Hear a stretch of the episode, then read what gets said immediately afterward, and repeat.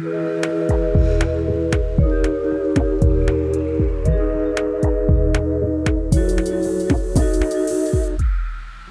dia, clube! Boa noite, clubes! Hoje é a nossa festa da firma, momento que vamos fazer uma retrospectiva dos episódios desse ano. Eu sou Jéssica Soares, psicóloga. Eu sou Luísa Franco, psicóloga. Eu sou o Thiago Ottavini, neurocientista. Hoje é a festa da firma e temos um participante especial da audiência presente aqui, o Vinícius Suzardi. Fala oi, Vinícius. Hello, clubbers! Hello! Aê! De estar aqui, gente.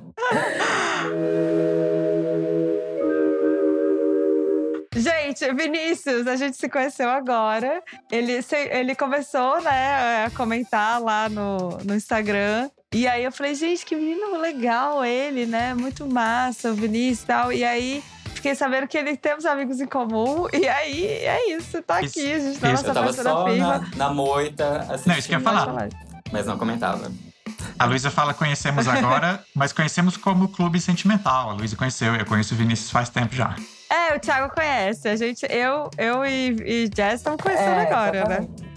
Prazer, gente. Prazer, Vinícius. Bem-vindo a essa É, muito- loucura. Aqui nos bastidores tava uma loucura, gente, mas agora vai dar tudo certo. Festa da Não, firma, tá fim bem de ano, esse, esse é o clipe. É. é, babado e confusão. Hoje a gente vai falar dos episódios que mais marcaram a gente, né? né, Nessa, nesse ano de não sei quantos minutos de falação. Quer começar, Jess, falando? Quais os episódios que você gostou de gravar, que te impactou? Sim. É, queria começar dizendo que a gente foi lá, né, selecionar o que, que a gente, enfim, fazer a retrospectiva e olhar os episódios desse ano e tal. E queria elogiar muito o Pílulas, que teve muito tema maravilhoso. Mas eu não vou comentar do, do Pílulas aqui, vou, comentar dos outros, né? Outros, outras coisas. Aê! Vamos É, pro Pílulas. Pílulas Foi- foi um ano bom. Foi um ano bom pro Pílulas. Exato. É, e aí eu me, tentei não pegar nenhum do Pílulas, mas. é, tentei não, não peguei, mas que, é, foi uma resistência mesmo, porque tava, todos eu ficava, ah, esse aqui foi muito bom, ah, esse aqui foi muito legal. É, mas bora lá então. Eu acho que eu fui selecionando com os que me marcaram de alguma forma, é, ou que eu vi que deu muita repercussão das pessoas virem falar comigo, tipo, caramba, né, eu vi aquele, foi muito, enfim. E um que realmente foi destaque, assim, para mim, é, foi o de Boy 17, que foi piorando sua ansiedade. Esse foi o episódio que a gente fez e muita, muitos pacientes comentaram comigo e pessoas que, amigos, assim, que ouviram e falaram, nossa, tinha um monte de coisa. Apesar da gente estar falando ali, né, do, do diagnóstico de TAG, transtorno de ansiedade Uhum. generalizada, muitas pessoas se identificaram com pequenos comportamentos, assim, num dia que tá mais ansioso, ficar mexendo mais no celular, achando que tava descansando, que tava se distraindo e aquilo, na verdade, pior. Mais um trecho que eu achei muito interessante e que foi até durante o episódio que eu é, durante assim, né, durante o, o estudar para o episódio que a gente que eu me realizei disso é que a bebida, na verdade, piora a ansiedade. Sim. E que isso foi muito curioso, porque a gente até comenta no episódio, eu e a Lu, a gente fala disso assim. Ah, a galera Do vinhozinho, né? No final do- Isso, da noite, do né? vinhozinho à o vinho, a noite. tacinha, pra desestressar. Exato, que o dia foi muito pesado, eu tomo um vinhozinho. E que, na verdade, o álcool ele, ela, ele é uma droga depressora do, do sistema nervoso. Então, na verdade, se a pessoa já tá com alguma questão ali, alguma falha ou alguma, é, sei lá, alguma lacuna, aquilo ali pode piorar. E aí eu achei essa, essa reflexão muito interessante, porque é uma válvula de escape para muitas pessoas, né? E foi um ponto que me marcou e marcou. E as pessoas vieram comentar comigo. Quem nunca se arrependeu de uma mensagem bêbada, né? É. é verdade. É verdade. If you drink, don't dial. Tem esse Desliga, coisa no inglês que quer dizer, se você beber, não digite. É. Terrível. Então, você já tá lá matutando no assunto, tá fritando no negócio, aí bebe, acabou, né? É o gatilho que precisava pra. Eu, eu acho legal quando também a gente consegue é, pegar alguma coisa no Pílulas assim que, que desafia muito o senso comum. Eu sinto que é um. Que causa um, um efeito, um impacto maior, assim, né? Quando a gente consegue desativar alguma coisa que todo mundo meio que, que acha que tem um consenso, que acredita, e a gente vem e, e, e questiona aquilo, assim. Eu, eu, é, é sempre uma, uma, uma, São os momentos que marcam mais, assim, para mim também. É, mas eu acho Por isso que eu acho que esse ano foi um, é, foi um grande ano pro Pilos, porque foi, foram vários episódios disso, eu acho. Da gente que achava que era de um jeito e explica e você fica, uau, isso rola. Mas enfim, nem vou conseguir enumerar agora é. essas coisas. Esse de ansiedade também escutei bastante, assim, as pessoas falarem, alguns amigos, porque realmente, né, a gente acha que tá resolvendo a ansiedade, tá piorando com pequenas coisas que fazem bem diferença. Então, ouvinte, se você não ouviu esse episódio, vale a pena você revisitar, porque é aquele episódio que vale a pena mesmo, assim, né? O que não fazer quando está ansioso? Vai lá. O é, que mais, é, Jess, é, o de, é que você pensou? 17, só pra lembrar.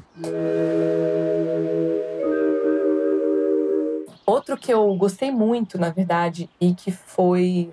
Gostei muito é, pessoalmente, porque o tema me pega bem, assim. E também foi um que, na verdade, eu nem lembro de ouvir tantas pessoas falando, mas eu lembro de indicar muito. de falar muito, ouça, esse, ouça esse episódio, ouça esse episódio. Que foi o do. Foi de Boia também, foi de Boia 33, que foi de, do Amor e Solidão, que foi daquele livro da Ana Sui. É, a gente mira no ah. amor e acerta na solidão. Ah, isso foi bom. É, esse teve uma boa resposta também é. da audiência. Muito educativo, muito falaram educativo. bastante. É, é. Eu, eu, exatamente por isso eu acho que eu indico bastante, porque ele traz uma reflexão. O livro, na verdade, né? A gente comenta do livro e o livro traz uma reflexão muito interessante de como a gente lida com o amor, assim. É, especificamente o que me pega, o que me pegou, assim, enquanto terapeuta de casal e enquanto pessoa também, é, que foi o trecho que para mim mais me marcou, foi o lance da paixão, da gente romantizar, idealizar a paixão nos relacionamentos. E a Ana Sofia, ela vai, vai ao contrário. Ela fala, não, na verdade, gente, a paixão, essa história de somos um, é, não funciona, porque a gente não tem que ser um, a gente tem que ser dois separados que, às vezes, se encontram. Então, a paixão, na verdade, ela tem que ser... A gente fala disso no episódio, ela tem que ser... É, ela tem que ser convidada ao relacionamento várias vezes, mas ela não, não dá para viver de paixão. E, e essa história de a gente ficar, né, vangloriando isso assim, o, ai, tem que resgatar a paixão, tem que trazer a paixão de volta. É uma falácia, porque não é para ser assim mesmo. Então... E não então necessariamente você precisa dela assim, né? Eu gosto muito desse livro para reforçar a história da identidade nos relacionamentos. Acho que tem um combo aqui, eu vou dar essa sugestão para os ouvintes de três livros que falam muito bem sobre isso.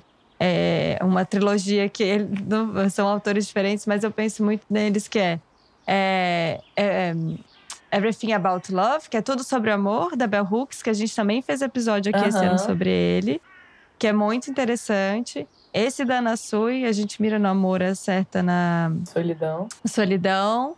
E o do Bauman, claro, Amores, Amores Líquidos. líquidos ah, to, é, e os, é, Essa e os é três é falam bom. disso de para você preservar a sua identidade quando está se relacionando, assim, o quanto é importante isso e quanto na verdade o amor romântico faz com que você perca a sua identidade. Acho que principalmente as mulheres, acho que é uma coisa de gênero aí, vou, vou jogar aqui na roda que essa perca de identidade para de você ficar se encaixando no desejo do outro, né? E aí acaba eh, se perdendo nessa história.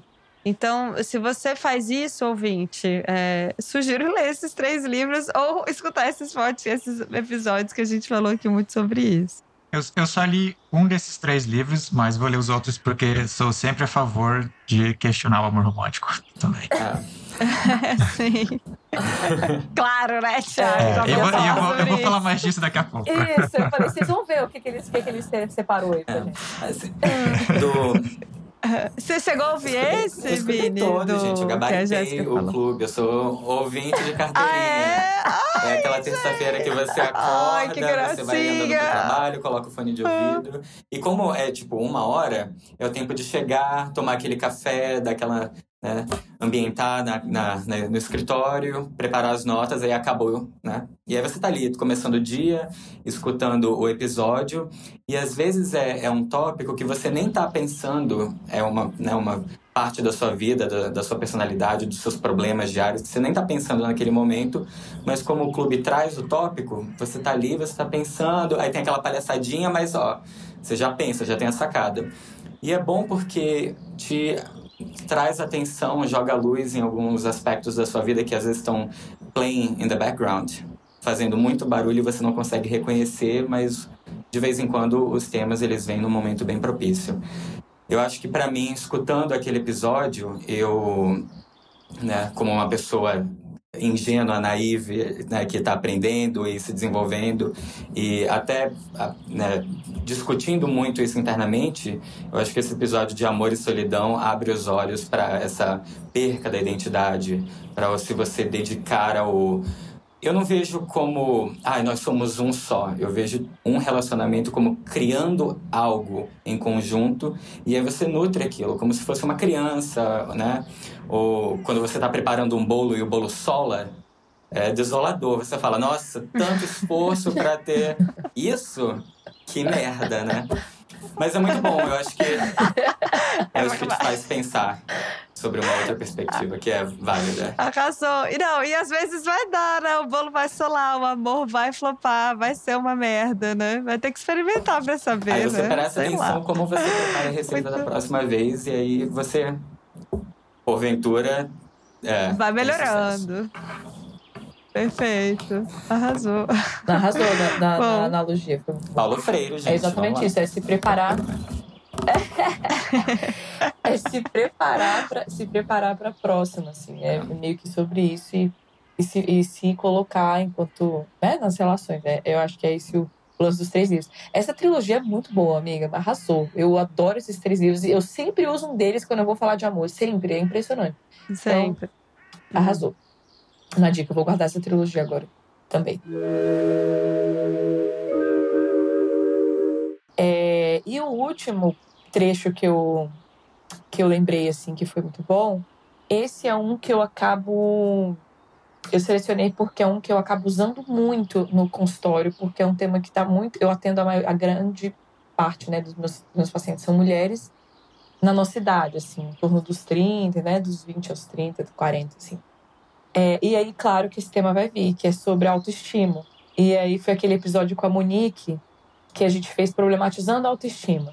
E, enfim, para mim foi uma super aula, porque toda vez que a gente faz com a Monique é tipo uma pequena é aula, é. aula que a gente fica assim, nossa, é isso, não, obrigada, não, sim, com certeza. Você fica prestando atenção, fazendo, tomando nota e tudo. É, porque ela é muito didática e ela fala de uns temas de um jeito muito. É. E ela é hilária, é. né? Ela canta em todos os episódios. Eu adoro. Então, foi, eu queria selecionar também um, um, episódio com ela e esse me pegou bem, assim, porque foi um grande. Apesar. A gente tenta traduzir no consultório o que, que seria essa construção da autoestima e por que que. Esse negócio de, ah, tem que melhorar a autoestima, a autoestima tem que estar alta, nananã. E ela problematiza isso. E até traz uma, uma perspectiva, assim, que é uma fala que eu não sabia, talvez, é, concatenar as ideias, mas ela usou isso numa fala, eu achei incrível, que ela falou assim, na verdade, esse lance, da autoestima é muito, a gente cai muito na armadilha da comparação. E aí, quando você está se comparando, a gente tem o péssimo hábito de se comparar sempre com os melhores naquilo. Então, ela fala assim, onde está sua régua? Na verdade, é isso que você tem que, tem que olhar, né? Onde está sua régua? Onde está sua moeda? Ela dá vários exemplos, assim. Porque, claro que se você for olhar em tudo na vida, existem pessoas melhores, vão ter sempre pessoas melhores, na verdade é isso, vão ter sempre pessoas melhores e vão ter sempre pessoas piores para todos os temas. Então, é mais para onde você está botando essa lupa na hora de você se comparar. A comparação por si só já não é tão legal, mas principalmente quando você coloca essa lupa em coisas que estão é, sempre acima. E aí você sempre se acha insuficiente. Então, eu achei isso muito legal, porque é, são coisas que às vezes no consultório a gente não consegue organizar e ela falou isso bem lindo assim nesse trecho. Então, e por, e por isso que é bom ter é, trabalhar na identidade pessoal, porque quando você não sabe o que você gosta, você se compara muito. Né? Já me peguei em momentos assim em que eu tinha dúvida da minha identidade, você se compara e aí você percebe que, nossa, eu não sou bom em nada.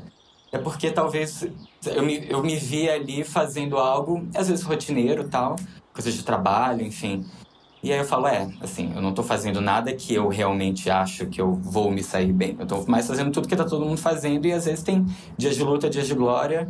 E a gente reconhece mais os dias de luta porque a gente ainda não chegou lá e quando a gente chega, aquele três segundos de sucesso e aí acaba, você vai para a próxima, sabe?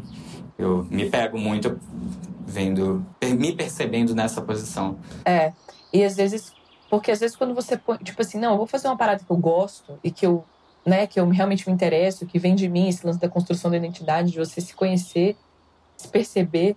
E ela fala muito disso no episódio também, é da autocompaixão, nesse lugar, assim, de você enxergar as suas qualidades, é, as coisas que você realmente às vezes não tá 100%, mas as coisas que você é realmente bom. E quando você bota lupa nisso, cara, você aí vem o valor. Você fica, putz, não, mandei bem nisso, sou bom naquilo. Mas tudo tem a ver com interesse também, né, gente? De, a gente se dedica para aquilo que a gente se importa. É, então... eu acho que é muito interessante a gente pensar que eu sempre falei é, é, para os pacientes que a, a comparação é quase que um veneno para a autoestima. E nesse episódio a gente entende que a comparação vem da, desse modelo de autoestima que foi pautado lá em 1990. Isso é que é legal, né, da psicologia da ciência, da gente ficar revendo os conceitos. E esse episódio ele é muito interessante porque a gente fala da história do conceito da autoestima e como, e como a gente chegou lá, até para entender por que, que a gente o que, que é autoestima, o que, que não é, por que, que a gente está levando isso em consideração.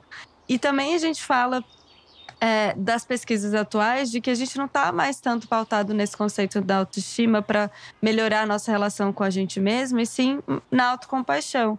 Então, é, esse, é, essa construção ela é importante, mas ela segue ali, é, pensando em termos de ciência e de atualizar os nossos conhecimentos, a gente falar hoje em dia mais sobre autocompaixão e falar menos sobre autoestima. É, e é, acho que é isso, assim. Acho que o clube também tem essa proposta, né? Da gente falar de psicologia, de neurociência de uma forma mais leve, mas sempre voltado na ciência. Então, ouvinte, a gente não tira as coisas da nossa cabeça, né? Por isso que a gente vai conversar com especialistas, a gente vai pesquisar, a gente vai preparar os episódios. E, e sempre estar tá aberto a refletir sobre conceitos antigos e trazer para a atualidade. Senão não faz sentido, né? A psicologia mesmo que a gente não cite né, estudos específicos, ou que a gente diga que a gente tem é. um estudo especificamente embasando o que a gente está falando, a fonte que a gente usou sempre está baseada numa referência bibliográfica científica. É, eu, eu, queria só fazer um comentáriozinho sobre, sobre esse agora. Que, primeiro, que é meio clichê já a gente falar aqui no clube, que a Monique é ótima. é, não, eu acho, é, eu acho. Ela é quase. Ela é nossa é, convidada VIP, né? Ela só não tá aqui sempre porque ela é, é ocupada é demais. É, mas ela é residente. E não, não só na questão de conteúdo, mas na habilidade de comunicação dela. Ela fala. Tem não, pessoas que eu fico impressionado, como alguém que tá aqui fazendo o podcast uma vez por mês eu fico impressionado com gente que parece que as palavras vêm já de forma organizada na cabeça da pessoa. Eu fico impressionado com isso. E essa conversa toda sobre comparação também, vocês falaram que a, gente, a Jéssica falou que se compara sempre com os, as pessoas são os melhores naquilo, e também a gente se compara com os sucessos daquelas pessoas. E aí também entra uma discussão sobre o que é sucesso, né? A gente não se compara Total. com os dias ruins que aquela pessoa teve. Isso. A gente se compara muitas não, vezes. Que é um episódio que eu quero fazer. A gente é. tem que fazer um episódio sobre sucesso. Eu acho nunca boa. fez, é. tá aqui na minha lista. Vamos fazer. 2024, gente. É. Vem aí, vem aí. Mais algum, amiga? Não, foram esses. É, mas é isso, gente. Esse ano foi bom, viu? A gente mandou bem nos episódios. Aquela não é por nada, não, hein, galera? foi um ano bom. Ai. Bom, agora vamos ouvir a audiência, não é mesmo? É isso, porque a gente tá se achando aqui. A nossa autoestima, inclusive, tá ótima. Tá ótima, mas, mas agora vamos pra, pra, quem tá ouvindo, na verdade, né? O que, que a gente tá hablando. É. Vini! Então, gente. é com você.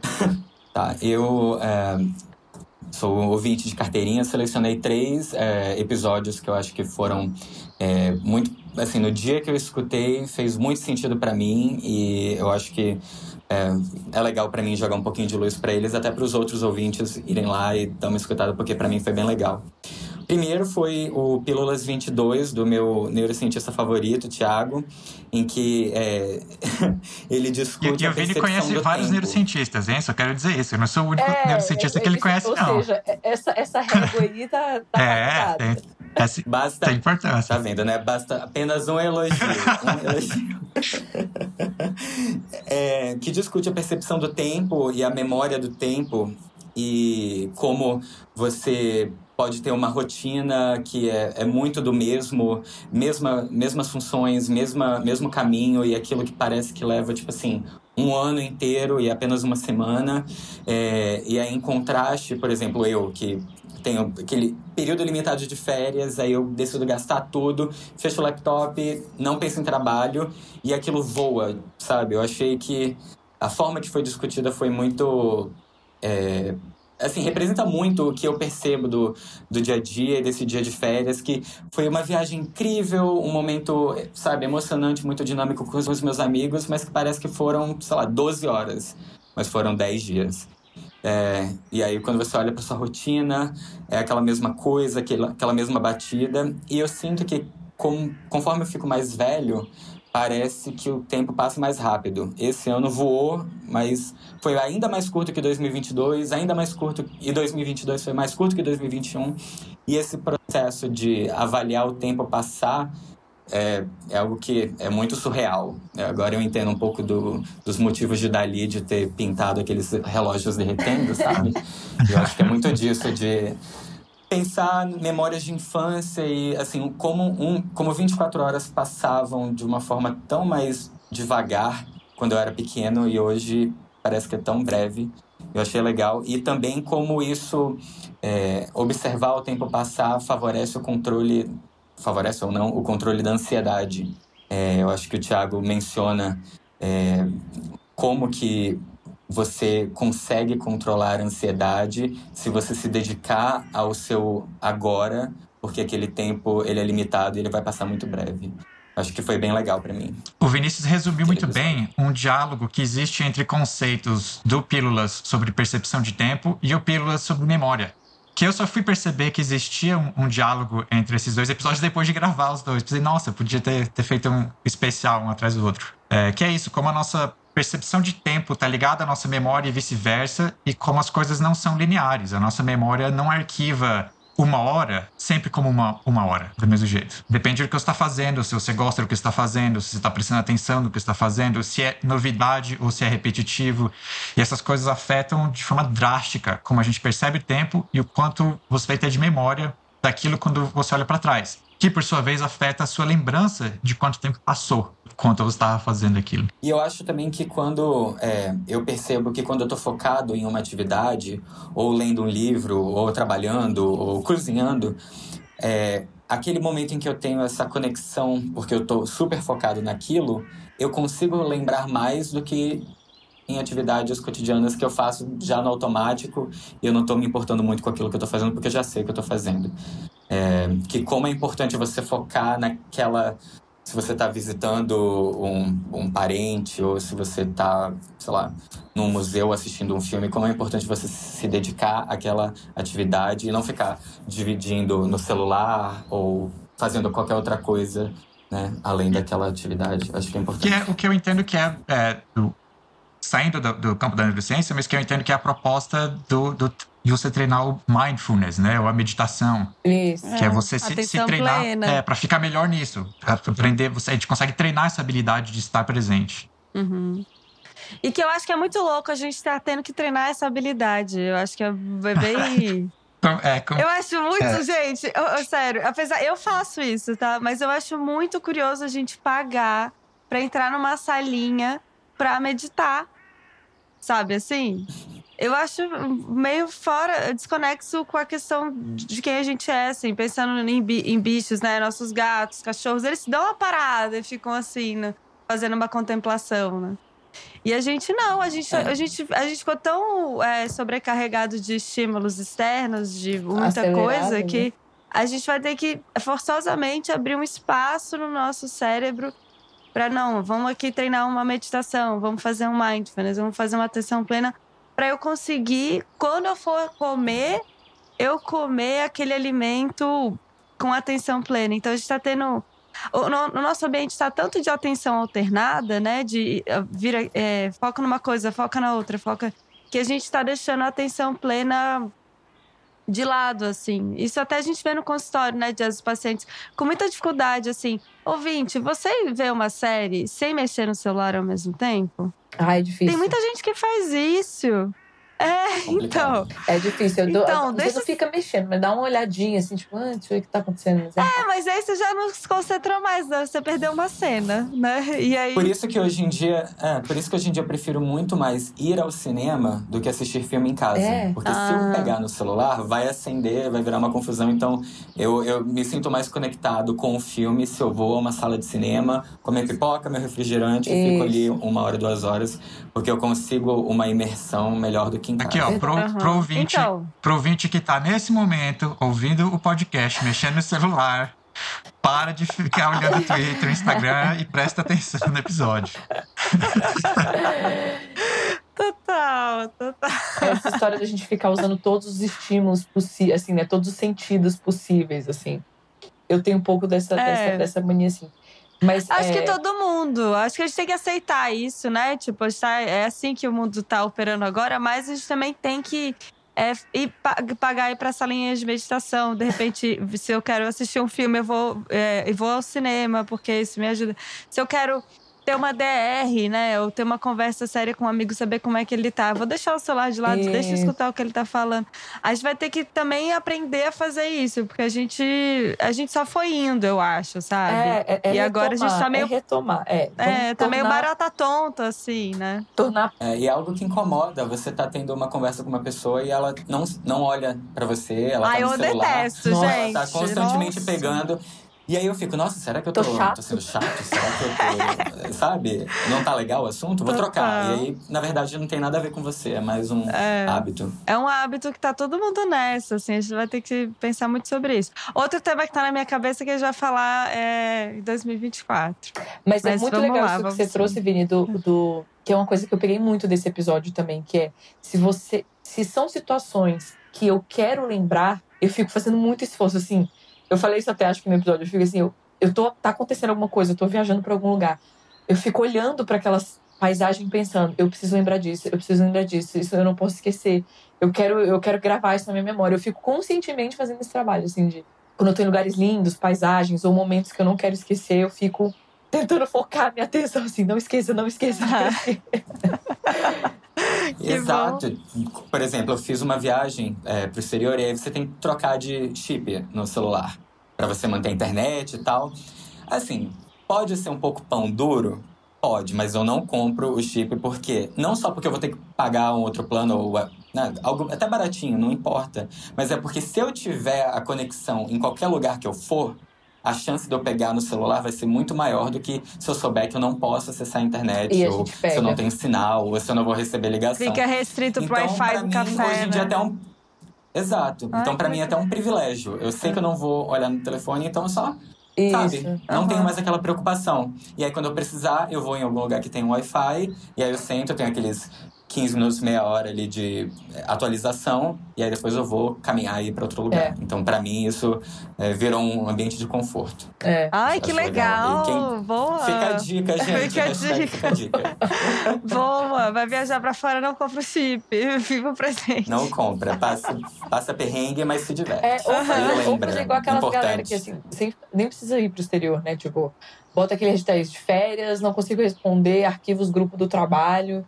E vai que vai. Sim. Tipo, estou sem sinal, sabe? Fui pro meio do mar. Uhum. Mas aí precisa de autocontrole. É. Se você não vai lá pro interior de Mato Grosso do Sul, você ainda vai pegar um sinal, né? Então tem que ter muito autocontrole, que às vezes eu não tenho. É que a maioria das pessoas não tem. Boa, boa.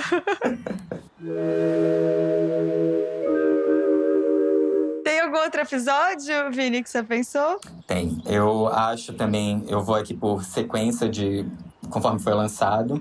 Teve um de boia, que foi onde o meu nome surgiu, que eu achei, na verdade, muito legal, sobre o Você é introvertido? Sim, esse é, foi sucesso. Não, gente, também. eu não sou, eu não sou, mas eu sou.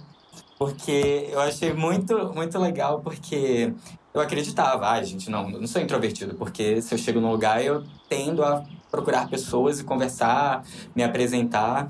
Mas já fazem cinco anos, quase cinco anos que eu mudei para os Estados Unidos. Então aqui eu tive um choque cultural. Então a galera que é mais reservada, eles precisam um pouco mais de tempo para se abrir e as conversas tendem a ser um pouco mais superficiais. Não é aquela conversa de bar, cinco minutos bêbado, você já contou sua vida inteira para pessoa, intimidades, e você fica, gente, o que, é que eu fiz, né? Brasileiro, amo. Mas eu é, mas assim, participando do bingo, eu consegui perceber mudança em mim que eu não tinha ainda avaliado, sabe? Então, alguns traços de introversão que vocês comentam, a característica, se você é. Aí eu percebi, nossa, gente, na verdade, eu, eu tenho esse traço, eu tenho essa característica, mas ela começou a aparecer e ser mais prevalente no meu dia a dia depois que eu mudei para cá, que eu me isolei um pouco, é, de uma forma até não voluntária, mas que me fez perceber que o meio muda o homem muda a pessoa, mas também o tempo. E eu acho que isso, né, participa do processo de é, amadurecimento e de se tornar uma pessoa diferente conforme a, a, o tempo passa. E com, quando eu assim, percebia em algumas né, experiências cotidianas que, nossa, eu não sou mais aquela pessoa, aquele garoto que eu era eu ficava revoltado porque eu achava que o, a minha, o meu eu genuíno estava morrendo. Porque, nossa, eu tô nesse lugar, não consigo conversar com ninguém, agora eu tô virando uma pessoa calada. Meu Deus, será que eu virei, sabe, um robô? E na verdade, não. É, você passa a ser mais seletivo e você aprende com. É, nesse meio que te torna mais introvertido, a selecionar melhor os tópicos que são importantes para você compartilhar. O ambiente ou o programa que você quer frequentar. Então, eu acho que assimilar um pouco dos traços de introversão, né, conforme o tempo passa, é positivo. Então, sim, eu sou um óleo meio a meio, traquinas meio a meio, um pouco introvertido, um pouco extrovertido, e eu acho que isso é legal. É, esse episódio foi, foi, muito legal. legal. também fazer. E foi legal porque a Jéssica, no começo, falou assim: ah, amiga, você é extrovertida também, né? Você falou foi, comigo. Foi. Eu falei: não, amiga, eu sou introvertida. Mas eu não, é, não sou traços. completa também. Eu tenho vários traços. E eu acho que o mais legal também, fazer uma fonte pro o episódio de extroversão, que eu acho que foi incrível. É, a Jéssica é bem extrovertida mesmo em algumas coisas. Sim. E o que mais me chocou, que não tem nada a ver com psicologia, mas até agora, amiga, eu não superei aquele seu vídeo pulando bug jump, assim. eu jurando que era a maior extrovertida do planeta, mas até eu tenho meus limites, gente. Não, mas não, gente, não, mas para, porque a Jéssica, eu escuto um episódio de extrovertido e a Jéssica fala que foi um dos piores momentos da vida dela, que foi, foi, muito difícil, que ela sofreu, não sei o quê. Corta para o vídeo e a Jéssica, ela tá dando, tipo, oizinho pra câmera, ela se impulsiona, parece que ela tá assim. Eu não entendi. Eu falei, cara, como assim? Isso é uma belíssima. Olhou pra baixo antes de Olhei, pular? Olhei, me caguei Olhou inteiro. Pra baixo gente, antes de não, condição, sem condição. Sem condição não cagou. Ela, gente, não, que atriz é essa? Essa habilidade. Oh, a Globo tá me perdendo. Gente, esses tá são esses momentos. é assim, é porque eu tenho essa habilidade também de. É essa história, né? De também estar sempre na persona extrovertida e tal, nananã, e isso às vezes não é tão legal, às vezes era só eu admitir que aquele, aquela situação tava bem ruim. Mas. Enfim, é, não, sim, total. Mas eu ainda tô chocada com a sua habilidade de, de estar no sofrimento e pular de um bungee jump. Primeiro que eu nunca. Eu acho que eu nunca vou fazer isso. Segundo que. É legal. É. Ela descreveu. Com... Ah, você pulou, né? Você comentou isso, né? Ela descreveu. ela descreveu como se tivesse, assim, sido uma coisa horrorosa. E você vai ver o vídeo e você fala, gente, Não parece que ela tá adorando. Mas, amiga, Freud. É, é desesperador nos três segundos. É. E depois fica uma delícia. É, você gostou, Vi? É. Me caguei, perna travou. Eu achei que eu fosse mergulhar belamente, eu caí em pé. Foi, foi assim, terrível. Mas depois que mergulhou. sobe o vento, a liberdade, eu achei bem legal. Foi, é? foi positivo. Bom, experiência boa. Pois é, não, mas Freud explica isso tudo, amiga. Esse negócio de passar que tá tudo bem quando a situação tá uma merda, faz parte de, do meu serzinho. É, é, total. Então, assim, é, isso foi só mais uma ilustração. Mas. Sim. É, pegando isso que o Vini falou de, de, dessas. O que pegou também nesse episódio para mim foi isso, assim, do, o quanto a gente também vai mudando, assim. E várias características de introversão são muito bem-vindas em várias situações. Então, é, é você Sim. ir aprendendo é, essas, essas estratégias, porque na verdade é um pouco isso, é. assim. Se não é tão natural que isso vá, é, que você vá uhum. aprendendo algumas, algumas coisinhas que vão fazer bem para você socialmente, vão te trazer ganhos. Foi nesse episódio também que eu falei que o, eu, eu falei que o Thiago era introvertido ponderado, né? Eu, eu gostei. E, e, aí depois você se identificou. Eu, eu falei, ah, gente, o Thiago é meio isso. É, eu, não, eu gostei da avaliação. Eu, quando eu ouvi a descrição e aí vocês falaram meu nome, eu disse, ah, nossa, eu não sabia muito sobre introversão, extroversão, mas acho que vocês é, me classificaram bem. É total, é total. Tem mais algum, Vini? Sim, o, o último foi o Vitamina D, número 34, que fala do auto-gaslighting. Foram dois tapas na minha cara, porque eu não tinha me percebido, não tinha percebido que eu estava fazendo isso comigo mesmo, até que naquele episódio eu tive um, depois, né, que você processa, eu tive um momento de autorreflexão assim muito importante que eu acho que acredito que tenha sido um divisor de águas é, para mim naquele momento assim né é questão de estar tá sempre exercitando trabalhando né é, aquela, aquele aspecto da sua personalidade do seu eu né todo dia. Mas foi muito importante porque eu eu estive eu fui exposto a uma pessoa que foi muito rude assim eu tive um chefe péssimo quando eu mudei para cá.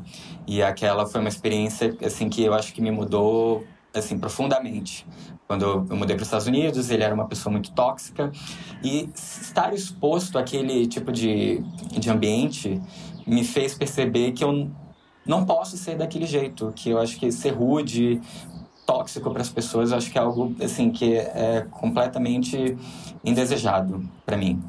E aí o oposto disso seria ser uma pessoa super gentil. Então, nessa dinâmica de controle de emoções espontâneas e de né, pensar melhor nas coisas que você fala para o outro, a fim de não machucar outra pessoa, a fim de ser uma pessoa gentil o tempo inteiro, me fez uma pessoa muito, sabe, cabeça baixa para tudo que as pessoas falavam ao meu redor, porque eu não quero ser grosso, eu não quero falar, ou, enfim. E aí eu percebi que o tiro saiu meio que pela culatra, porque eu acabei me vendo numa situação em que eu não, não digo que eu era um people pleaser, porque eu acho que people pleaser meio que, tipo assim, usa uma máscara tipo assim, não gosta do que tá fazendo, mas tá fazendo só para os outros gostarem. O meu não, era uma vontade de fazer, de, de ser gentil, porque o oposto seria. Terrível. Não seria uhum. legal para uhum. outra pessoa. E aí vem aqueles posts de Instagram do tipo, olha, tem muita gente passando por tanta coisa, ela não precisa aturar a sua grosseria naquele dia ou o seu ponto de vista. E aí acabei me blindando muito para assim, falar as coisas que eu penso na hora que eu acho que era conveniente para assim, evitar um, um conflito. conflito. E aí acabou que eu virei um saco de areia para crossfiteiro da porrada, sabe? E aí eu comecei a tomar de todos os lados. Porque eu falei, cara, eu não vou falar o que eu penso, eu não vou. Enfim, não foi, não foi muito produtivo para mim e eu percebi, e aquele episódio me ajudou muito, que às vezes a gente precisa dar uma, uma calibrada no quão gentil você é e o quão aberto a se defender e se posicionar frente às outras pessoas é importante para a sua mental health, sua autoestima. Uhum. E foi importante para mim. Valeu, gente. ah.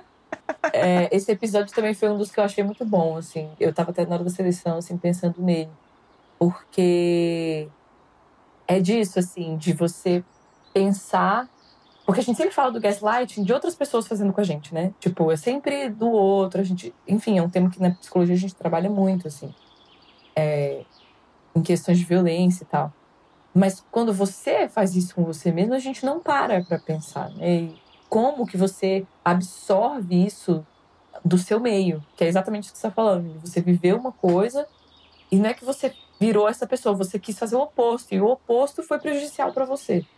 Então é se repensar nesse lugar mesmo. Achei muito uhum. bom também. É, e o quanto que também, às vezes, é, agressividade também é estratégia de enfrentamento, gente. Ela também tem uma funcionalidade. E, e claro, a gente está falando de situações de violência, mas às vezes precisa ser um pouco mais enfático para colocar um limite. A gente precisa. É, ser, ser mais claro no que a gente quer mesmo, né? Enfim, é, é uma ferramenta importante. Então, a gente fica muito nessa, nessa dificuldade de quando usar, assim, né? Parece que tudo sempre vai ser ruim. É, você, às vezes você precisa realmente falar de uma forma enfática, olhar no olho da pessoa e falar assim, olha, é, não vai, não vai dar para ser assim, não, isso, isso não, não vai funcionar para mim. Isso não quer dizer que você vai estar sendo grosseiro, sabe? Eu acho que é esse limiar aí que causa essa confusão e cai, cai nesse, nessa coisa que o Vini trouxe do. Ah, eu não, eu não quero ser essa pessoa horrorosa, né? É, violenta no, com as pessoas, no trato.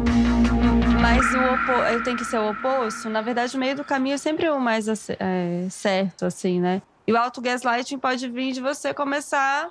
É, ou até ser uma resposta de, dessa situação que você viveu, né, Vini? A gente falou isso no episódio, né? Muitas vezes você viveu uma situação de abuso, de violência traumática, que a pessoa te questionava e você continuou naquela dinâmica. Você até saiu da dinâmica, mas você continua se questionando também.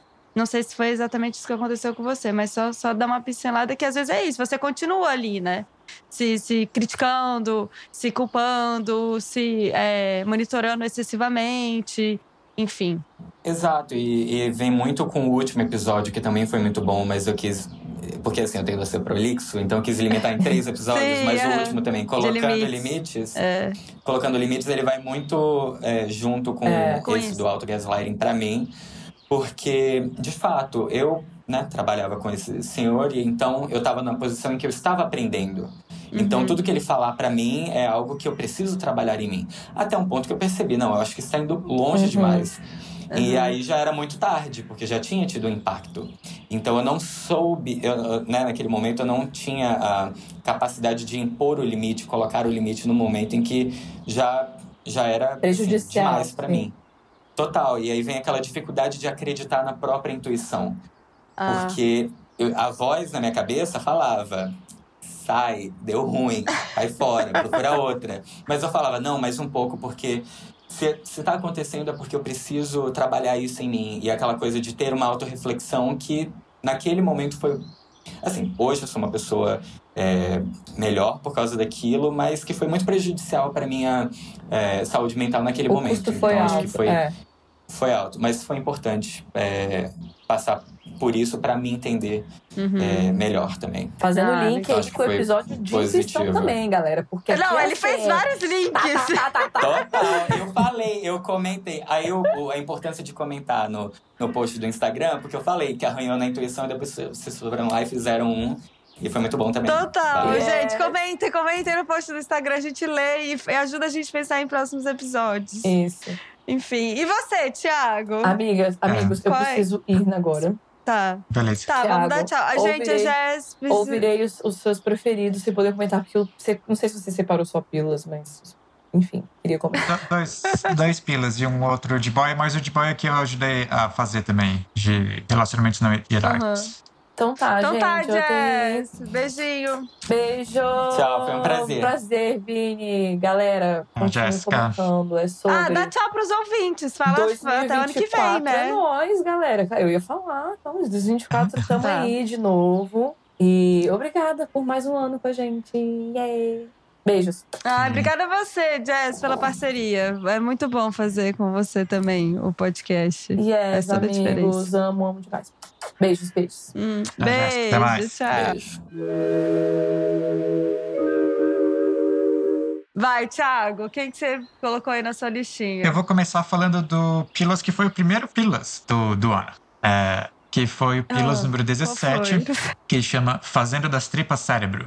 Número 17. Ah, e, e eu tenho três, três motivos principais que eu gosto desse episódio. É, um deles que é um motivo muito pessoal, que é uma das coisas que eu mais gosto de estar tá fazendo o Clube Sentimental é criar essa oportunidade no meu dia a dia de estudar coisa nova, coisa que eu não estudaria, que não faz parte da minha prática profissional, da minha pesquisa ou das aulas que eu dou. E eu abro esse espacinho para eu poder estudar alguma outra coisa da neurociência que às vezes ia passar batido.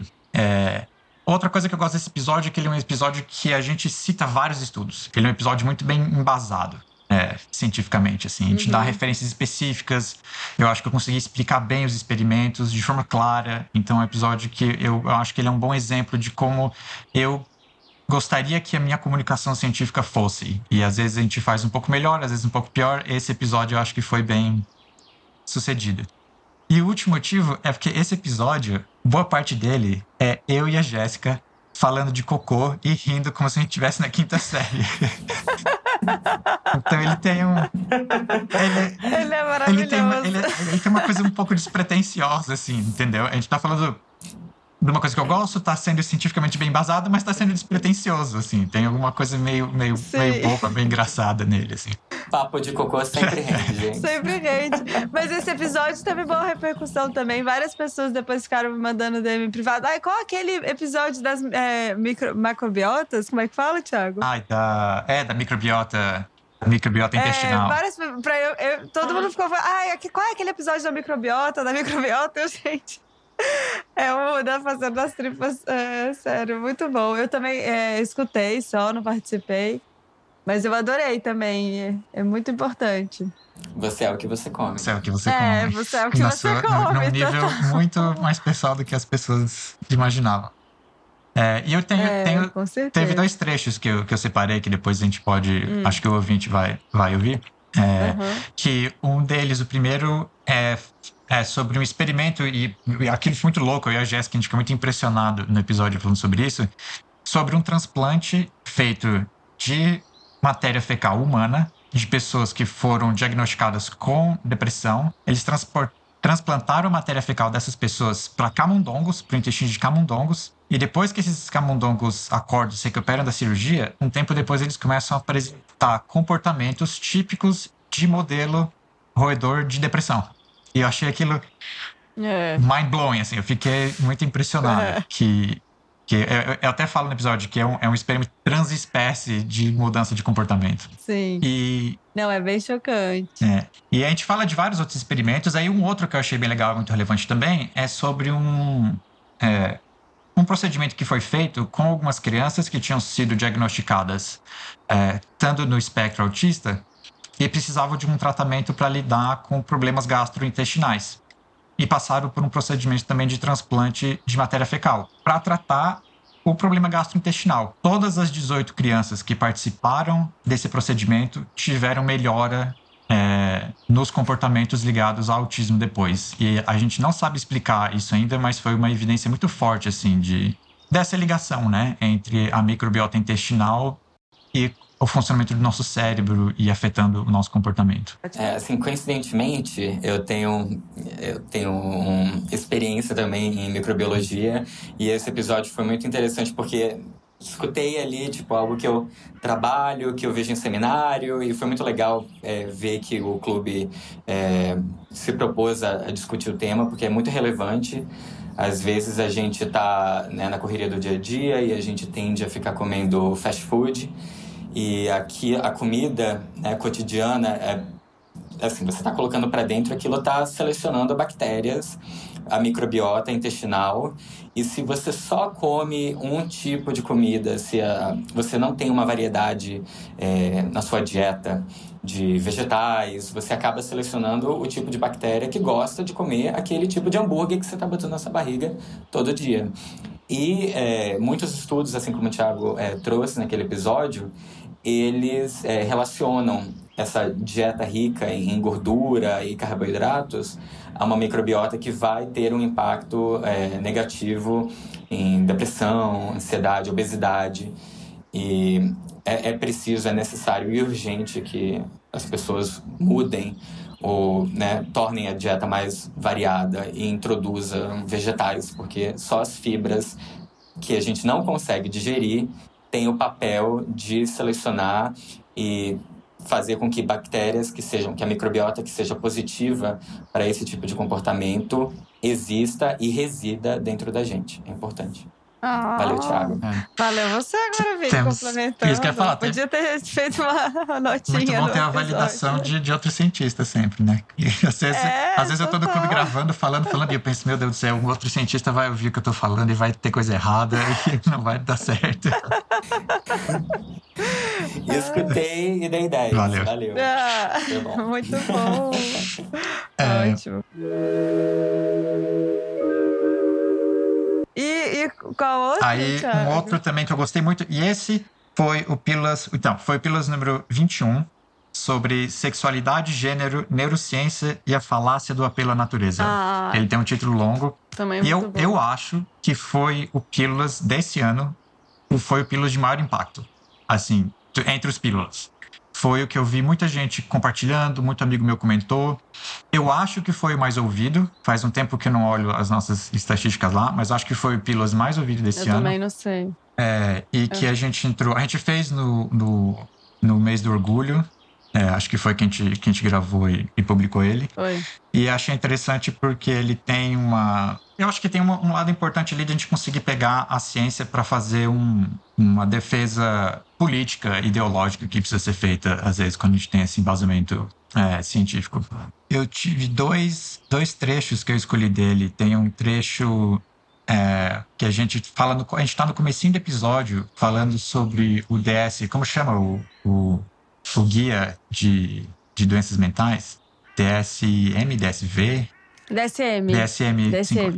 Isso, falando é. sobre a questão de transgêneros uh, no, no episódio, a gente fala sobre como da forma que o DSM coloca ainda hoje em dia, que isso precisa ser atualizado talvez no, no próximo, é, uhum. é, é, é acho que a forma como ele coloca questão de dismorfia.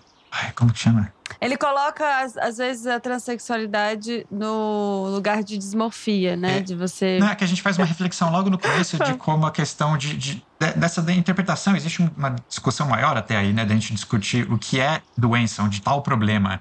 E que o problema, essa dismorfia Sim. entre essa disparidade entre a percepção subjetiva que a pessoa tem de si mesma, do gênero, do sexo dela e o que foi atribuído no nascimento, e que às vezes o erro está na atribuição do sexo no nascimento, né? E que uhum. tratar aquilo como doença é dizer que o erro está na experiência pessoal da pessoa. E como é que aquilo pode estar errado? Aquilo não, não pode estar errado. Então, que a gente precisa é. rever o nosso conceito, as nossas ideias e como a gente procede com isso, essa questão de atribuir sexo quando a pessoa nasce, né? É, uhum. E aí tem um outro trecho um pouquinho mais leve, que a gente fala até de você, que é o trecho sobre. Acho que o, o ouvinte que ouviu o episódio vai lembrar, o trecho sobre os pinguins gays. Lembra disso? Sobre o quê? Os, Desculpa, os pinguins. Um casal de pinguins gays. Ah, os pinguins é. gays. Eu fiz um post lá da é, história deles é. no Instagram.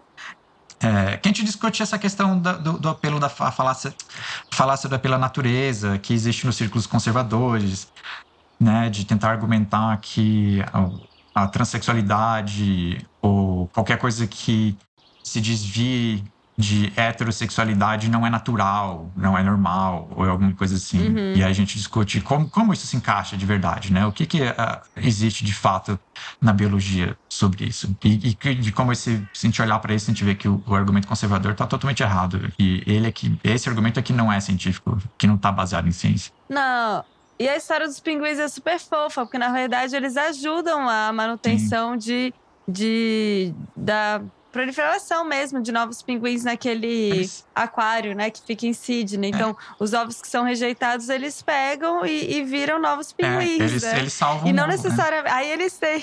É, eles falam disso. E aí tem. Aí eles tiveram a, a primeira pinguim que nasceu do, da, do relacionamento deles é uma fêmea que se relacionou com um macho. Então não tem essa história de que você está influenciando. Funciona em vários é, níveis, muito legal o exemplo dos pinguins. É. É muito boa mesmo essa esse episódio, essa história do, dos pinguins. É...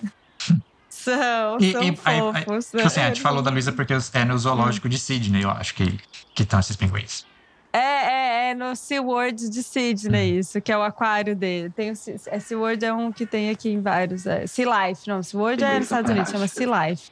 Sea Life de Sydney. E, se vocês colocarem, gente, no, eu fiz um videozinho, achei foto deles, depois eu fui pesquisar que o Thiago falou.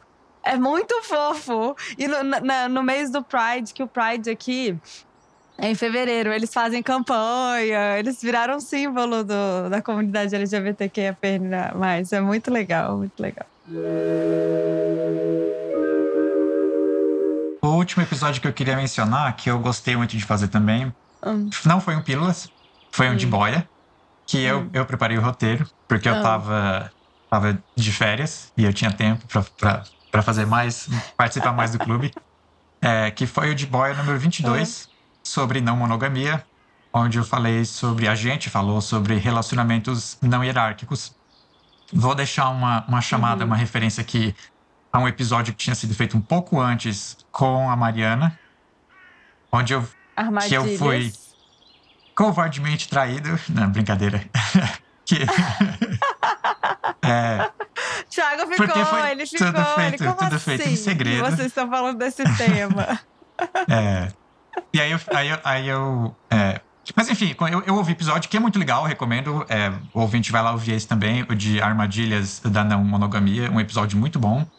Mas que foi aí que eu. É, que, responsabilidade, responsabilidade minha, que eu assumi de falar, ah, eu quero falar desse assunto também. Propus a pauta para a Jéssica e a Luísa, a gente abriu esse espaço para eu preparar um episódio sobre não monogamia. E eu gosto desse episódio também, porque eu, ele tem um ar um pouquinho mais de debate entre a gente. É, é um Sim. episódio. É, a gente discorda. É, eu, eu, até eu ia escrever isso no meu comentário, que, é, que eu gosto porque a gente discorda. Total. Mas eu mudei e vou falar que é um episódio onde a gente não Total. concorda com facilidade. Ai, ai. Estimulante, para mim, pelo uhum. menos. É muito estimulante estar nessa situação. Eu ouvindo o episódio de novo agora, para escolher trecho, tava ouvindo o episódio já me veio um monte de contra-argumento pra coisa que foi dita naquele episódio, na minha cabeça. Eu já tava quase preparando ah! um outro roteiro, assim, vou ter que fazer mais uma. Vamos fazer uma versão 2. É.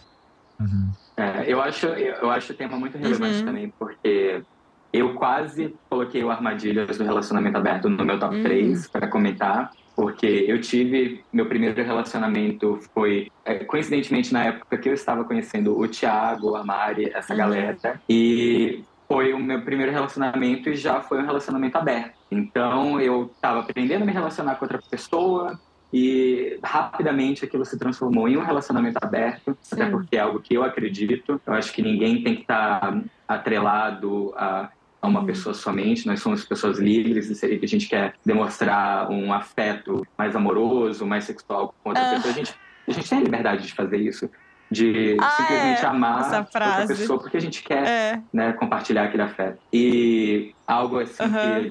que eu vi na festa e em toda a porta de banheiro sujo de boate que eu vou, que é a não banalização dos afetos, que a gente, você até usou a mesma citação da Mari, que é perfeita, ama Mari, beijo pra Mari. E ela fala isso e é justamente o que eu acredito. Eu acho que quando você é, se propõe um relacionamento aberto com outra pessoa, eu acho que você tem que não somente falar o que você acredita, mas também demonstrar, uhum. deixar nas suas atitudes né, estampada a sua marca e a sua sabe, a sua crença do que aquilo é, não somente falar da boca para fora, porque você pode fazer com que a pessoa entenda, mas se a pessoa não vê, é muito difícil, né, que ela no fim compreenda a sua o, o escute que você está falando, né? E eu acho que quando você se relaciona com uma terceira pessoa, uma quarta ah. pessoa e aquela pessoa percebe o, né, uhum. como a sua relação funciona, ela também tem as vontades Sim. dela com você, sabe?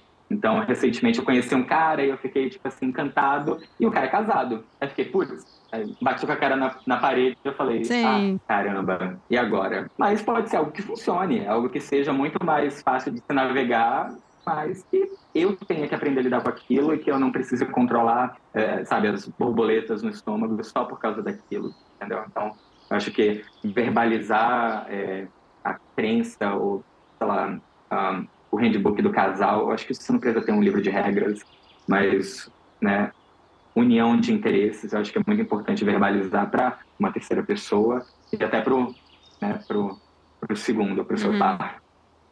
Essa é dinâmica. E eu acho que tem uma coisa uhum. na discussão que a gente fez sobre relacionamentos não hierárquicos, eu não sei o quão bem sucedido foi isso, mas era uma, uma intenção, era de trazer essa ideia de da não banalização dos afetos para além dos relacionamentos românticos. Porque às vezes o relacionamento romântico banaliza a amizade.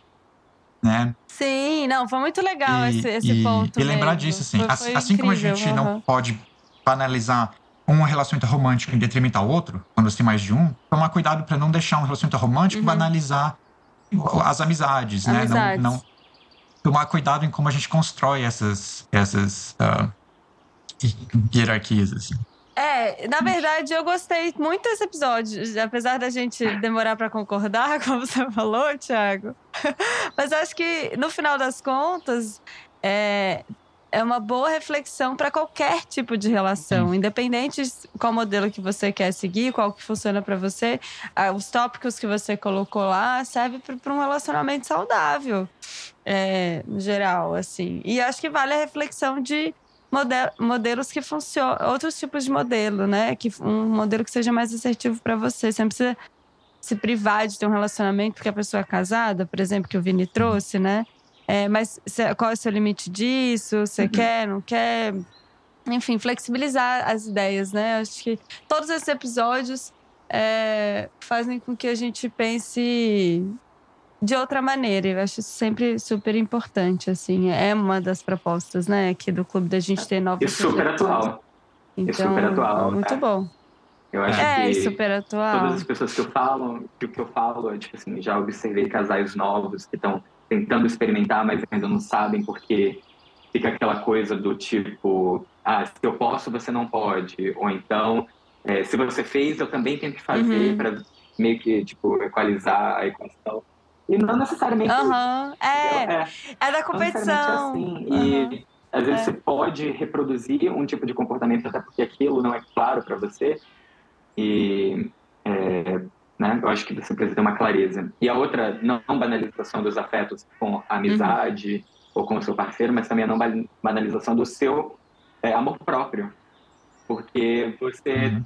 às vezes, se dedica a sustentar esse modelo de relacionamento porque você acredita que esse é o mais libertário e que vai te fazer, é, é, sabe, viver de uma forma mais livre e dar a liberdade ao outro, até que você não tem, assim, você não tem que conceder liberdade a ninguém. Não foi dado esse direito de você é, uhum. conceder ou não liberdade a outra pessoa. Mas às vezes quando você está fazendo de tripas coração para dar o seu tudo para manter aquela relação, você acaba que se esquece de você mesmo. E... A gente fala no. É. Uhum. é isso. A gente fala no episódio sobre isso, sobre a gente aprender a estar ciente, e isso requer introspecção e reflexão, de quais são os seus valores essenciais, né? Todo mundo tem algum aspecto Exato. da vida que está disposto a negociar. Mas aí você tem que saber as coisas que uhum. você não está disposto a negociar. Quais são os seus valores essenciais? Qual é o mínimo de respeito que você quer, quer ter? Como você quer ser tratado? Qual é o mínimo que todo mundo tem que atingir aquilo uhum. na sua uhum. vida e aí saber que se você começa a abrir mão daquilo, aí acontece isso que o, que o Vinícius está falando, né? Aí você começa a, a se machucar. Uhum. É. E tá disposto também ao preço que você paga, né? Sim. Então, olha, se você está disposto a um relacionamento aberto, você tem que, assim, se, é, saber processar o sentimento de ver o seu querido ou querida menina beijando outra boca, entendeu? olhar para aquilo e falar, tá, o que, que eu sinto quando eu vejo isso? Uhum. Quando eu vou dormir, eu, eu, sabe, eu tô pensando muito, me pego pensando muito nisso, ou você vai se pegar pensando nisso, mas você tem que saber qual a intensidade que você está disposto a enfrentar até que você realmente mude. Porque a mudança vem, gente, a mudança vem. Eu, eu uhum. passei por um processo e assim, coisas que antes eu ligava, hoje em dia eu fico, ai, que bobeira, sabe? Por quê? Mas foi necessário. Sim. Né? Faz parte da jornada. Uhum. Eu acho que é importante. O processo de cada um e respeitar o seu tempo. É. Esse do, no, do Armadilhas de Relações Abertas, depois que a gente gravou, eu tive a mesma sensação como o Thiago. Já veio outras várias armadilhas. É. Eu acho que vale também, dois teve também. várias armadilhas que não foram é, faladas. Né? Campo minado. De várias armadilhas. Então a gente pode gravar um dois. É, é um campo minado, total. mas, mas você relacionar a isso, né? Eu acho que o que eu mais levo de de outros modelos de relacionamento é que faz você sair da zona de conforto e você se conhece um pouco mais saindo dessa zona de conforto. Diz muito sobre Sim. você. Fica muito claro isso no episódio com a fala da Mari, ou até com a fala do Thiago agora. Você vai conhecendo quais são os seus reais valores, né? O que realmente importa para você. Isso é um experimento é. comportamental maravilhoso. É. Não, assim. Quando a gente se propõe a fazer uma coisa assim que é, que é tão diferente, não tem. Você não consegue mais ir na inércia do piloto automático que está baseado nas normas é. culturais e sociais. você é meio que forçado para fazer Sim. isso a olhar para si mesmo. Que tem a ver um pouco com a história do que é sucesso, sim, né? De questionar sim. isso, o que é o sucesso, o que não Exato, é. Tá tudo um bem relacionado. É, tá, hum, regulação dos sentimentos. Então, assim, eu precisei, sim. em certo momento, me perder para saber me encontrar, até para definir qual é a minha identidade. Uhum. Porque é nesse momento em que é. você se questiona que você fica, tá, eu acho que esse é um terreno sombrio que eu já passei, eu não quero entrar lá de novo, sabe?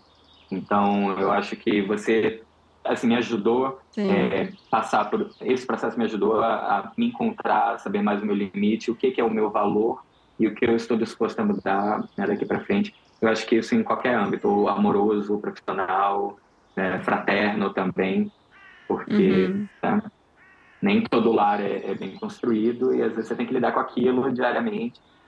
Sabe? Tem amigas que passam por isso dentro de casa e eu fico, meu Deus, sabe? Ela enfrenta, mata um leão todo dia e é uma pessoa leve. E você vê, nossa, sabe? É, aí vem a questão do sucesso. Ela precisou passar uhum. por muito para hoje estar plena, entendeu? E é, eu acho que é legal. Uhum. Sim.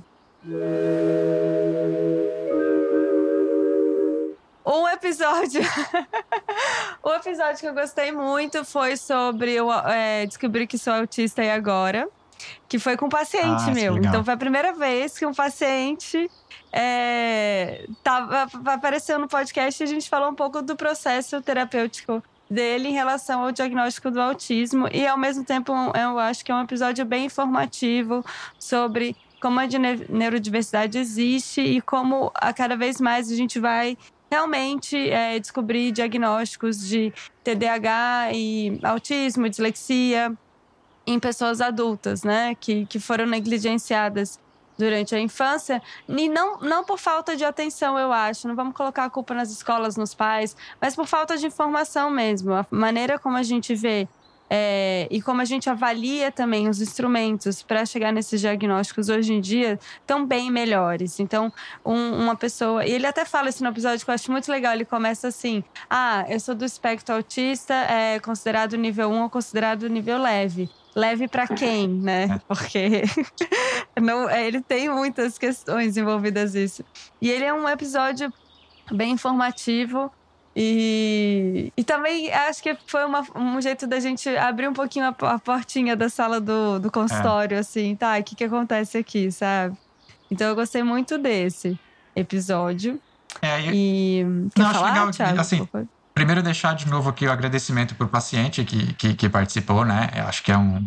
É, topou, é um, foi, foi, uma é. atitude bem legal sim. e que foi muito construtiva, assim, que adiciona muito para a discussão do clube. As, é, muitos convidados, né? Acho que essa é uma contribuição de muitos convidados, mas talvez com o paciente se torna mais real, Sim. mais concreto ainda, de mostrar que as ideias que a gente está discutindo aqui Sim. não estão flutuando por aí no espaço. A gente está falando das, das é. vidas das pessoas. Tem gente de verdade por aí, né? Sim. Que, Uhum. De quem a gente está falando às vezes, mesmo é, sem nomear, a gente.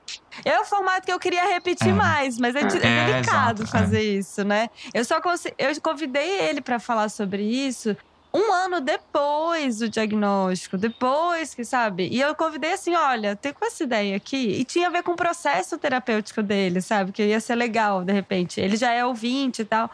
E aí eu falei: ah, tô com uma ideia aqui, o que, que você acha? E ele adorou, topou. Depois conversou com, com os pais sobre isso. Ele toda vez que perguntam para ele sobre o que, que é o autismo, ele manda um episódio. Ó, oh, tá aqui, quer escutar? Já tem aqui, tá gravado. Podcast, inclusive. Então, mas assim, é um formato.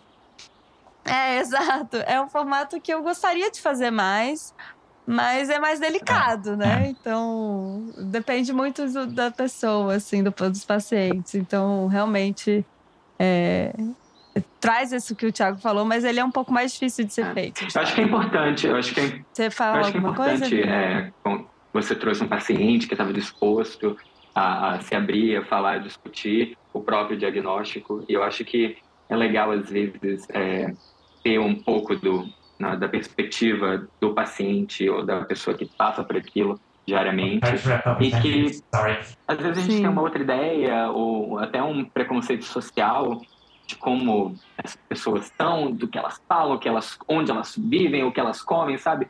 Meio chamada Globo Repórter.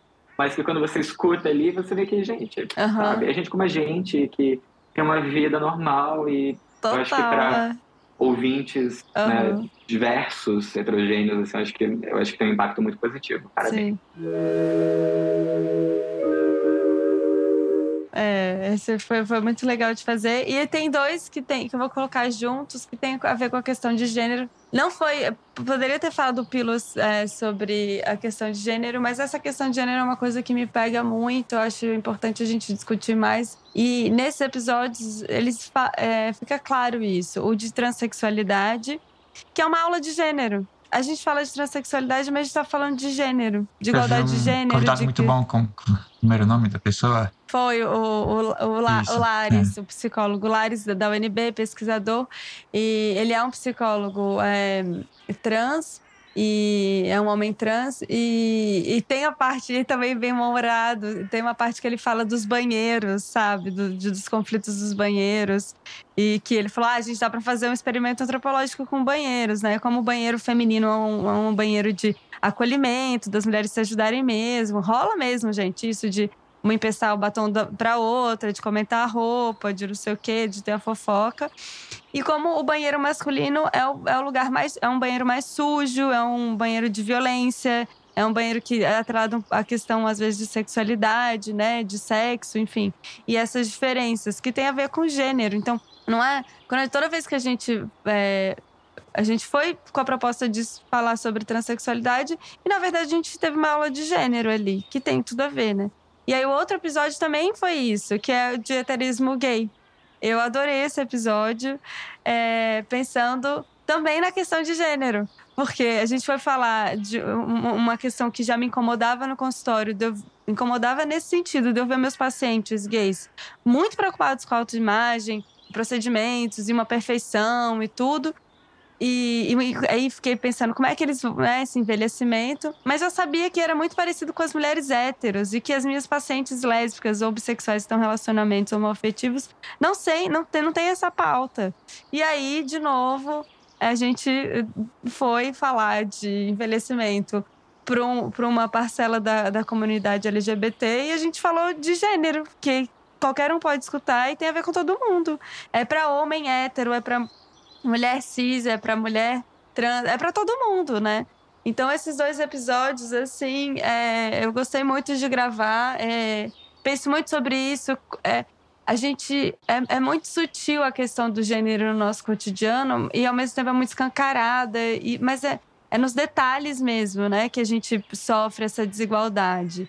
E, e como impacta a saúde mental de todo mundo. E não só dos homens, é, não só das mulheres, das pessoas LGBTQIA, mas também de homens é, héteros também. Então, essa questão de gênero é uma pauta que eu gosto muito de falar. E é, e é muito curioso quando a gente vai falar de um tema e ela aparece de uma forma tão clara, assim, né? Então, esses são os meus três é, Foi um tema muito fala, é, pertinente, meu espaço de fala muito pertinente, porque. Sim, fala. Primeiro, que foi muito interessante ver a perspectiva, perspectiva de vocês, é, de falar do, do que vocês escutam dos pacientes e como é, essa preocupação pela estética é diferente quando você avalia casais homossexuais, é, gays, lésbicas, heterossexuais e ver que uhum. nós, estamos, nós estamos, nós gays, estamos ali no mesmo, na mesma pressão que mulheres héteros passando por essa, essa quantidade Sim. de procedimentos e preocupações que, sabe, é, assim, de fato a gente tem, né, é, é, bom se cuidar, é bom ser vaidoso, mas, sabe, é, é ser vaidoso para si ou para se adequar? Então, né, uhum. é, lá, um exemplo, eu tenho 27 anos, gente, tipo, eu tô começando, a, as primeiras rugas estão aparecendo. E, tipo assim, você vê. Ah. Você sai na balada, as gays apontando na sua testa. O que, que é isso aqui? E aí você. Sabe, você para e você fica. Naquele momento você escuta aquilo. Às vezes você acaba absorvendo e você reflete depois sobre aquilo. Fala, cara, mas que preocupação? Eu tenho que me preocupar com isso? É, é, é preciso me preocupar com o envelhecimento natural do nosso corpo? Sabe, a gente tinha que estar mais leve, mais receptivo à, à passagem do tempo. E aí eu tive, eu tava, eu, eu gosto desse, desse período de autorreflexão, e aí eu tava pensando, Cara, quando eu era pequeno, eu assistia filme e aí eu né, via aqueles atores, aquela criança viada que já né, não sabe o que, está rolando, mas repara muito em homens na tela. E esse era aqueles homens Sim, maravilhosos, né? Com pulgas, marcas de expressão, e eu achava aquilo lindo. E aí eu fui, né, aí agora, mais recentemente, sei lá, cinco anos para cá, eu comecei também com a popularização de procedimentos estéticos. Você começa a ver uhum. social media, todo mundo fazendo isso, um botox, um preenchimento, um negócio. E você vê que uhum. todo mundo fazendo e é tipo um corte de cabelo, sabe? Ah, vou fazer o corte da moda, vou botar boca, vou botar botox. Sim. Uhum. E você vai e pensa, gente, é. por que, que eu estou me importando mais com isso agora? É algo relevante para mim ou é porque está em alta na sociedade? Sabe, esses padrões estéticos, eles vêm e uhum. vão. E às vezes, sabe, tem gente se Todo colocando tempo. em risco, indo em clínica na esquina, sabe? Fazer um procedimento que, na verdade, pode ser letal por uma preocupação é muito é, sério. de se adequar. E é importante que as pessoas que estão fazendo isso se perguntem por quê, se é bom para elas ou se é bom para a sociedade. E se perguntar qual a relevância disso para o seu é, E se é uma questão de gênero, no final das contas, né? Tu tá fazendo pra quem? Pra Olha, quê? É um fardo sabe muito assim? pesado de se interessar por homem, porque ó, é difícil. Sim, verdade. Bom, eu quero só finalizar com alguns comentários dos ouvintes que falaram assim. É, que eu abri a caixinha lá no Instagram. Um falou: O que eu participei foi um momento muito especial compartilhar sobre o tema. Esse foi o André, que participou sobre ah. autismo, ah, respondeu falando legal. que foi, foi muito bom para ele. Aí outro ouvinte falou: Mitos, mitos sobre emoções, como uma boa pisciana emotiva que sou, amei. Também adorei esse episódio. É, Marina. É, agora, outra pessoa comentou. Ah, um que já participou aqui, o um nutricionista, o Nutrivitor, mas ele participou no outro ano. Quero me, é, me convidar para ir de novo. Vai ter, vai vir. Vitor, você vai vir de novo. Aí outro falou, é, o R Costa 86. Eu perdi o sono pensando no episódio sobre envelhecimento no mundo gay. Além da discussão em alto nível, tudo embasado cientificamente. Amei. Ah, bonitinho. Aí a outra falou: Eu adorei o episódio sobre intuição. Perfeito. É, a outra pessoa falou sobre o autismo. Foi muito informativo e legal para ouvir perspectiva de quem tem o diagnóstico. Tragam mais pacientes. Adoro o clube. Ah, obrigada. Bom, vamos trazer se der certo, né? Se for bom para o paciente. Ah, uma pessoa falou do dinheiro e relacionamento, tentando botar em prática ainda. Tarefinha difícil. Falaram de sexualidade e gênero, ia falar do pela natureza. É, microbiotas colocaram aqui também. Enfim, gente, a gente falou coisa pra caramba, né, esse ano. Meu Deus, quanto assunto. E é sem fim, né? É, exato. É sem fim saúde mental. Eu tenho uma listinha, eu vou vivendo e vou anotando alguns temas e tem uma listinha que eu. Ah, esse é episódio, isso não dá. E ela ainda tá grande, então a gente ainda vai falar aqui. Só nesse episódio já falei de alguns já que eu surgiu, penso, é, né, em fazer ano que vem. É, Bom, para finalizar, eu quero. ocupa a memória toda do celular. É, ocupa. Fica aqui do ladinho na minha mesa. Eu, eu abro, ah, não, esse é bom, bom, bom tema. É, quero agradecer é, principalmente a parceria né, do Thiago e a Jéssica que saiu, né? Que teve que sair. É muito bom fazer o clube com vocês, é muito especial. Também sinto que é esse espaço que a gente estuda e pensa em novos temas. Eu acho que o clube, de fato, me faz uma melhor psicóloga é, em pensando nessas coisas e também nessa, nesse cuidado que a gente tem como comunicar os temas, enfim. Então é muito bom. A audiência sempre acolheu a gente muito amorosamente, né? Bem sentimental, bem emocionado. Então continue assim, a audiência é maravilhosa. É, e agradecer a presença do Vini, né? Agradecer o Lowe's e a B, né? Que estão lá no backstage também, editando e fazendo a arte. É, e obrigada, Vini, pela sua presença aqui hoje. Foi uma delícia. Foi um prazer, foi muito confortável estar aqui e ser ouvinte ah. me torna um ouvinte melhor. Ah. Muito legal. Valeu, Vini. Obrigado. Obrigado por ter vindo. Muito bom. Foi muito boa a sua participação. É isso? Quer falar alguma coisa, Não, Thiago? Faço, faço da, da maioria das suas palavras as minhas também. É, eu gosto muito de fazer o clube. Acho que tem uma coisa que eu nunca comentei até com, com vocês, assim, né? Eu já estou no clube há mais de dois anos. E nesse tempo passei é. passei por várias mudanças significativas na minha vida. E teve, eu tive, teve momentos assim que eu tava me sentindo, às vezes, um pouco sobrecarregado, de muita coisa. Nunca falei nada, mas teve uma vez ou outra que eu pensei, será que às vezes eu não devia sair do clube, aliviar um pouco minha vida com outras coisas. E aí, rapidinho, eu pensava assim, uhum. não, tipo assim, eu calculava, isso aqui não tá, não tá tão pesado para mim e me traz um benefício imenso. É, tá no clube, me fez um cientista, um ah. professor melhor, como eu já falei antes, me dá a oportunidade de, de pesquisar as coisas. E tô muito feliz e satisfeito Sim. e vou ficar por aí por mais um bom tempo. Ai, fica assim, Thiago. E sabe o que você tá falando? Eu vou ser honesta aqui também. Eu já pensei nisso também, né? A gente tem a vida tão corrida e o clube ocupa é. um espaço, né? Na nossa é. rotina. A gente é, leva tempo e tal. Mas toda vez que eu, que eu falo, ah, mas o que, que eu posso tirar? Já, já veio o clube, mas eu sempre penso, não, o clube não, ele me dá é, é. prazer. Então não é um negócio que eu vou tirar. Eu tenho que tirar outra coisa. É a sua percepção de tempo fazendo o clube, né? É. Exato. Muito bom. Então a gente vai continuar, tá, gente? Tá aí, a gente sempre dá essa pausa no final de ano, né? Até porque a gente espera que vocês, né, descansem, vão fazer, vão para as férias de vocês, para a celebração de vocês de Natal, Ano Novo. E aí lá em fevereiro a gente volta pra gente reorganizar as coisas, pensar como que a gente quer para esse ano em janeiro. Então, fevereiro vai ter episódio, mas a gente continua lá no Instagram. Então, deixe seu comentário. Se, se algum episódio que você gostou e não foi citado hoje aqui, coloca lá nos comentários do post. E é isso. Obrigada e seguimos aí. É isso aí, gente. Tá indo Beijo. Tchau.